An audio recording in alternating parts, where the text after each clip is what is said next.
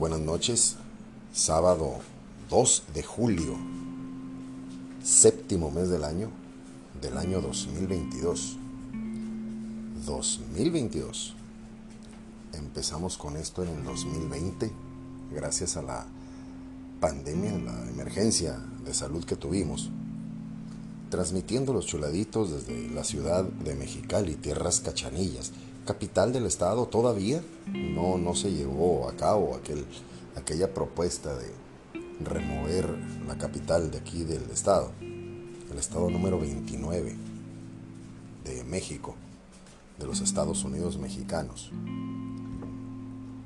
Y con muchísimo gusto saludamos a usted que nos escucha en el futuro, de los nuevos y de los anteriores y una cuestión que me hacían el domingo pasado, casi ocho días, eh, muy cargados de, trabajo y la agenda, y muy bella la vida que nos ha dado Dios, disfrutando todo momento, tanto los derechos como los reveses. En ningún momento está Dios fuera de nosotros, así me dijo mi tía eh, Ofelia el día de hoy. No, mi tía Oralia, es que todas empiezan con O y échele usted también tantito a, a mi memoria. Así que Dios con nosotros y también en su casa, en su trabajo, en todas partes. Recuerde que es omnipotente, omnipresente. En todos lados está. Si usted me pregunta, oye chuladito, pero yo trabajo en un lugar de perdición. Dios está en usted. El Espíritu Santo mora en usted. La tercera persona de la Santísima Trinidad, ahí nomás. Cualquier cosita, el Espíritu Santo mora en usted y si usted sigue la verdad de Dios nuestro Señor, también con usted se multiplican todas las bendiciones. Varios temas en este día. El primerito que me encantaría abordar es el ya tan trillado tema Roe versus Wade, en el que el Tribunal de la Suprema Corte de Justicia de los Estados Unidos le da revés durísimo a la libertad del aborto.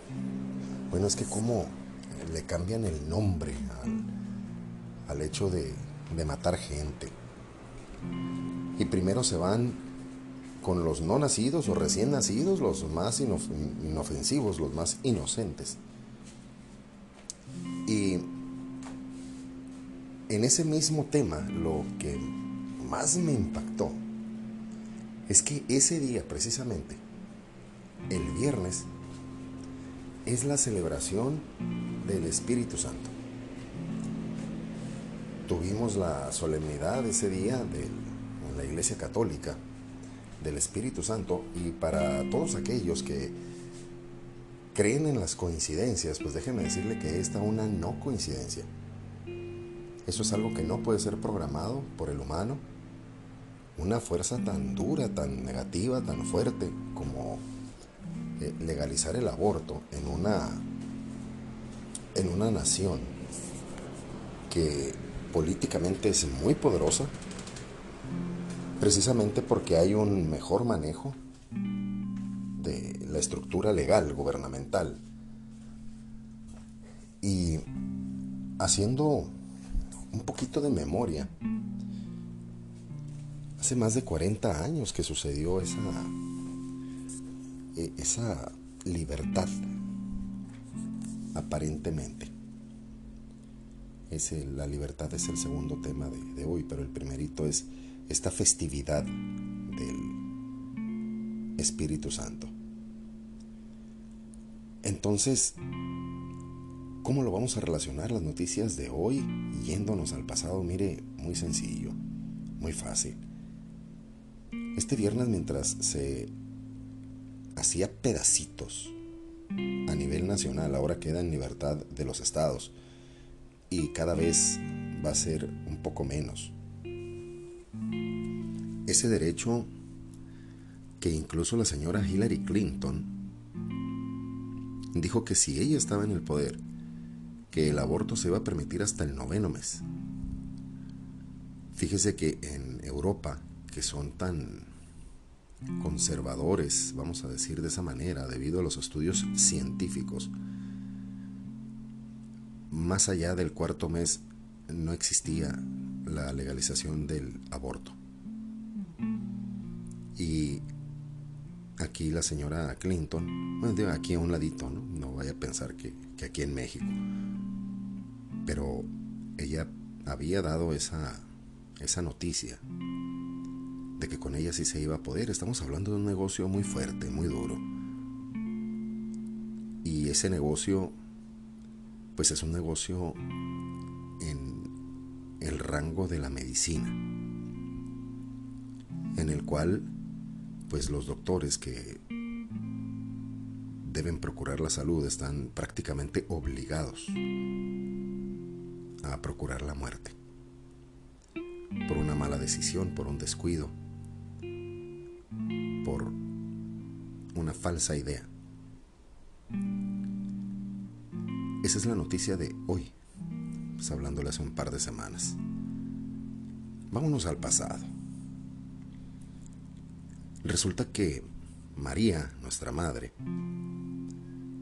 al estar orando ya para reposar ese día, para acostarse, dormir, Tenga en cuenta que ellos no tenían escrito aún el Nuevo Testamento. Es entonces que aparece el ángel y le dice que ella será la madre del Salvador. Entonces María argumenta sólidamente, pero pues si no hay concurso de varón, no, no tengo pareja, no estoy casada, no nada. Porque ella estaba completamente entregada a Dios. Y le dice el ángel, el Espíritu Santo se posará sobre ti. Y fíjese qué belleza, no es algo de lo que normalmente conocemos nosotros, los humanos. No es algo en lo que se necesita un contacto. En este caso es la belleza del Espíritu Santo. Aún Jesús, todavía faltaban 33 años para venir a derramar el Espíritu Santo en Pentecostés. Todavía faltaban tres décadas para que sucediera que el Espíritu Santo se posara sobre los apóstoles. Y la respuesta de María fue, hágase en mí según tu palabra. Así de sencillo. María, nuestra Madre, así entregada en la cruz por Jesús, aceptó el reto del embarazo de Dios sin pensar en ningún momento que ella iba a tener influencia en el planeta. No hubo interés alguno en sacar ventaja de ser la madre de Dios. Ella acepta el embarazo de Jesús sin que hubiera un matrimonio, sin que hubiera riquezas. Y le dice el ángel, ya ves, tu prima Isabel está en el sexto mes de embarazo. Y María, en ese momento, parte hacia donde está su prima Isabel. Era llamada estéril. Isabel. Y cuando llega María,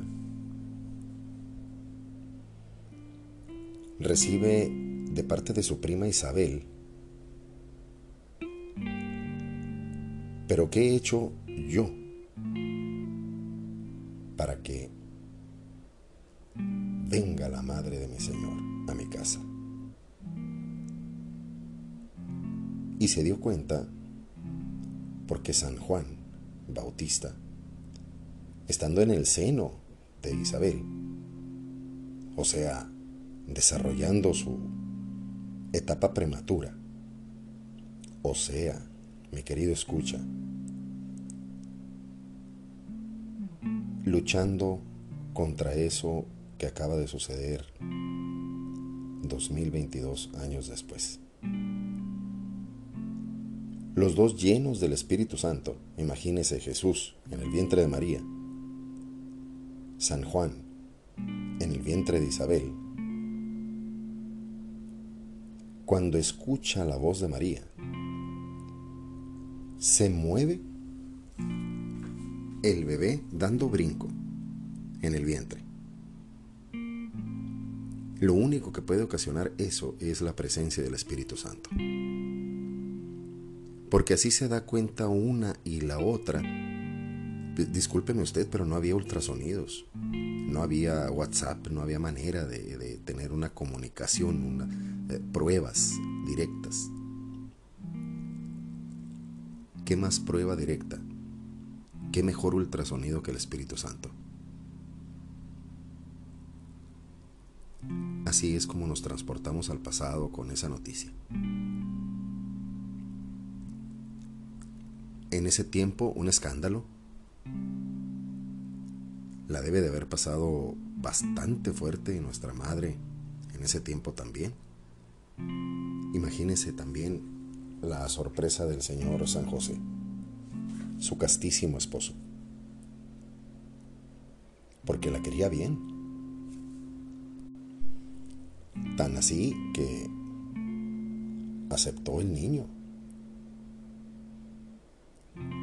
Y disculpe usted, pero pues así con promesa de Dios, se necesita una fe enorme. ¿Y qué mejor fe que tener el Espíritu Santo? habitando en esa casa. En cada palpitar, en cada palabra, en cada paso, en la sombra, en el sudor, fuerza de hacer cada una de las cosas.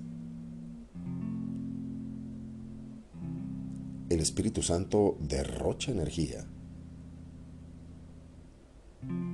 llenando y habitando esos templos el cuerpo de María y el cuerpo de Isabel. Muy importante reconocer que en los Estados Unidos más de 40 años fue ese dominio político, social, económico y nos ha tocado ver la belleza del triunfo del Espíritu Santo en nuestro tiempo.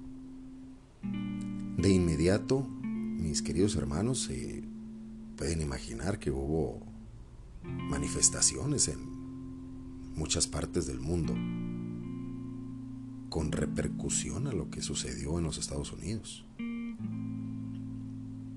Y se puede ver la molestia del enemigo, cómo está chicoteando por todos lados, molesto, como siempre, como es su naturaleza. Y además llenando de mentiras, unas de las mentiras que le puedo decir al respecto es de que eh, los grupos que apoyan el, asesinato de niños pequeñitos, pues es con la mentira, es con el engaño y, una de ellas es que dicen que pues ahora eh, el, aborto es medicinal, que el aborto es eh, propio de algunas malformaciones de los niños que provocarían la muerte de la mujer, nada de eso. No lo vaya usted a creer. Generar esa información, pues imagínese, nos tardó dos semanas. Y desde ese tiempo, pues yo sentía, siento una enorme felicidad, un gran gusto al respecto, porque es el fruto de las oraciones, es uno de los frutos del Espíritu Santo y es un don de Dios, la vida. Inmediatamente después se vuelve un escándalo también a, nivel mundial. Hace unos cuantos días atrás, el 27, 29, no recuerdo, de, este mes que acaba de pasar, de Cristian, un muchacho de Ensenada, que Ensenada manejando de aquí de Mexicali hacia la velocidad regular estará unas 6 horas, 5 horas y media. Y ahí, en la Universidad Autónoma de Baja California, fíjese usted qué pena, entre los jóvenes que deben estar empapados de, de tanta información, de sobre todo que era de la carrera de psicología. Cristian es el encargado de dar el nombre, ¿no? Cristian, cristiano. El, encargado de dar el, mensaje por ser el mérito académico, con una calificación muy cercana a la excelencia. Y entonces Cristian da un mensaje propio de la vida y del amor. Ya saben, con su birrete, con su toga, así en, el podio. Y de manera intempestiva, los demás graduados que estaban siendo representados por él. Algunos gritaron consignas de que viva la libertad de género, así de ese estilo. Y hay documentos al respecto, hay videos que usted puede apreciar y primero que nada, qué falta de respeto interrumpir en un evento público un orador. Porque el orador, lo primerito que tenemos que hacer nosotros como público es escucharle. Y al finalizar habrá alguna reacción, regularmente son aplausos y no porque existan aplausos significa que hay aprobación. Pues en este caso, el joven, mientras hablaba a favor de la vida y a favor del amor, básicamente lo que él dijo es que había que amar a la gente para poderla entender. Usted puede revisar también el, discurso con toda confianza, está en internet. Y es entonces que se molestan esos muchachos y lanzan consignas en favor de la libertad de género. Ni quien los esté atacando. Pero la contaminación del cerebro es de ese tamaño. Ellos sí pueden atacar. Y como consecuencia, a Cristian se le forma un consejo con los que son sus maestros y compañeros y están pidiendo que a Cristian no se le permita el uso de su cédula profesional. Para usted que me escuche en otros países, en México, se otorga a través de la Secretaría de Educación Pública un folio, un número, una identificación que le permite a usted ser un profesional con el estudio que usted realizó. Entonces el joven, por un discurso de amor, le quieren impedir administrativamente, o sea, a través de recursos que también son argucias y mentiras, le quieren quitar el mérito académico de que fue la mejor calificación cuando está demostrado que en todo el transcurso de su carrera así fue. Y además quieren avisar a todos los psicólogos en cualquiera de sus ramas sobre la conducta de él, de Cristian. Cuando su conducta, pues lo podemos ver en las calificaciones, fue intachable, fue impecable y entonces se están haciendo peticiones y argumentos para que se le consigne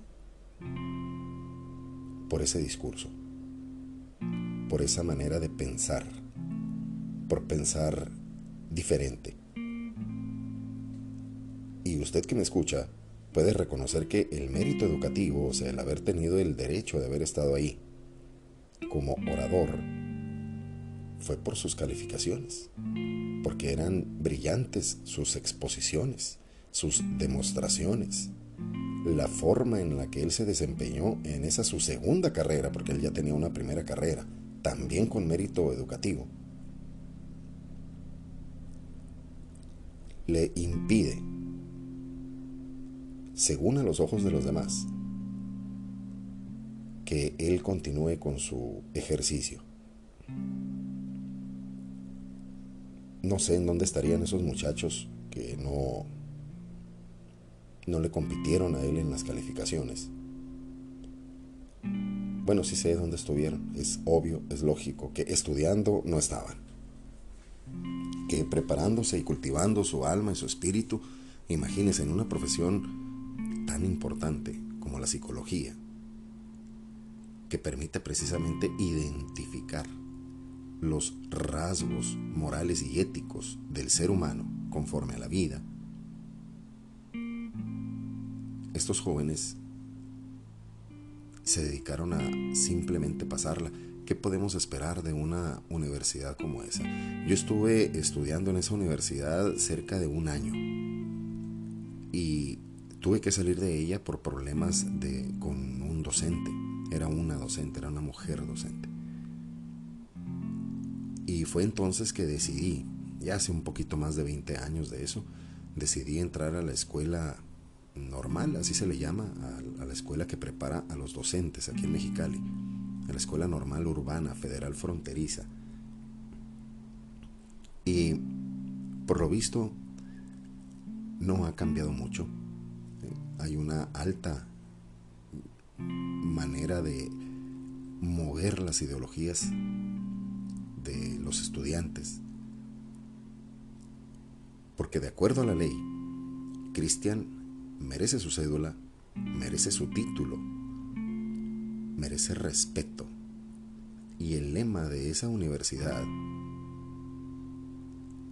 incluye la palabra hombre por la realización plena del hombre, el cual ha sido cambiado hace poquito más de dos meses por la realización plena del ser. No vaya a ser, ¿verdad? Que se entienda por hombre identificar a una mujer como hombre, no, no vaya a haber problemas por eso.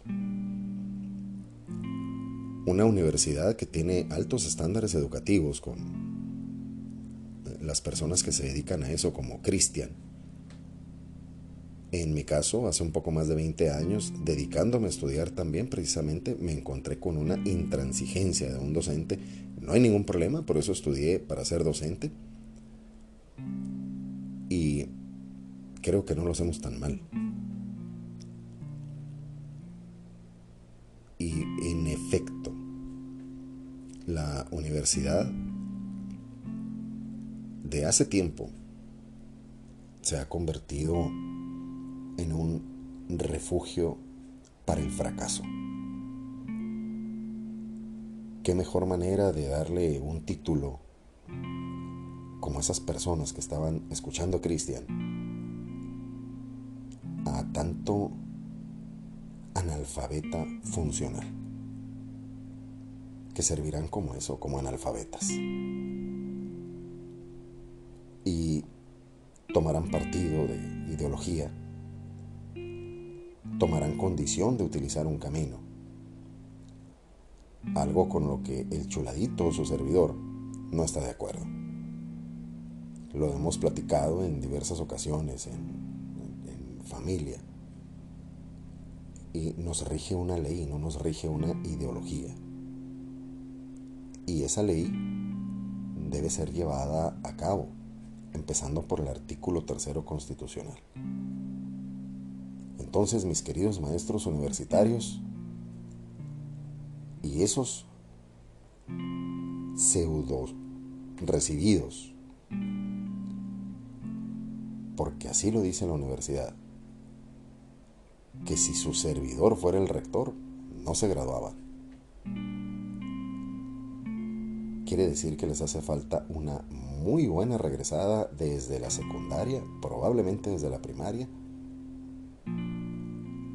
para aprender formación cívica, para aprender ética, aprender historia y sobre todo aprender a atender.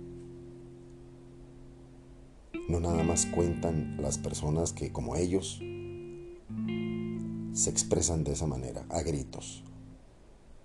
Imagínese ir con un psicólogo y que el psicólogo le atienda como en esa ceremonia a gritos. Bonita cosa. Mi querido Cristian,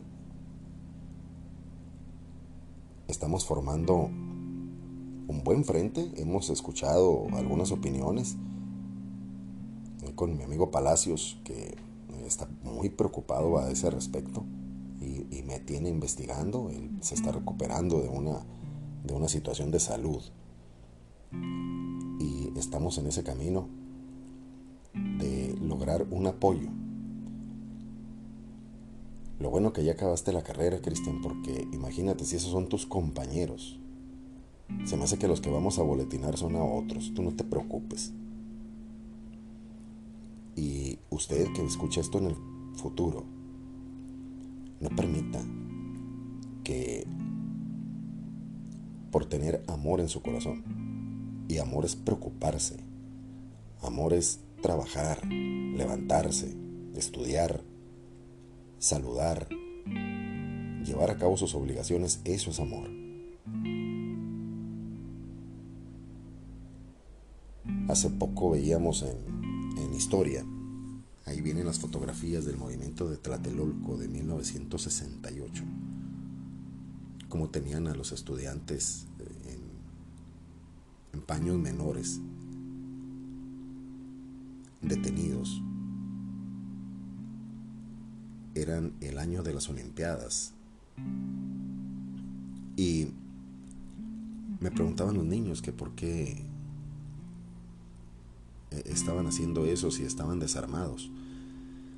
Y les contesté que por eso lo hacía el ejército, para ver, perdón, para darse cuenta de que ellos eh, estaban desarmados porque hubo armas. Por eso actuaron con ese número y de esa manera. Si esos estudiantes que se estaban manifestando hubieran estado en sus casas estudiando o en su trabajo, nada de eso les hubiera sucedido. Pero le reitero, mi hermano, es la ideología. Y no dejemos que la ideología entre a la familia. Si la ideología entra a casa, utilicemos el recurso de identificar de dónde viene. Y cuando encontremos, o cuando no lo encontremos, agárrese bien fuerte de Jesús de María, de los santos, porque ellos no van a descansar, pero nosotros tampoco. No estamos dispuestos a, dejar que a ninguno de los nuestros, que por estudiar, por ser mérito académico, le falten al respeto de esa manera. Mi muy querido chuladito, escucha, reciba un gran saludo. Más tarde le seguimos. Ahorita vamos a darnos un baño. Temperaturas de 46 grados hoy aquí en la ciudad bastante duro el calorcito. Y al ratito seguimos con otro segmento. Un gran abrazo de parte de los chuladitos.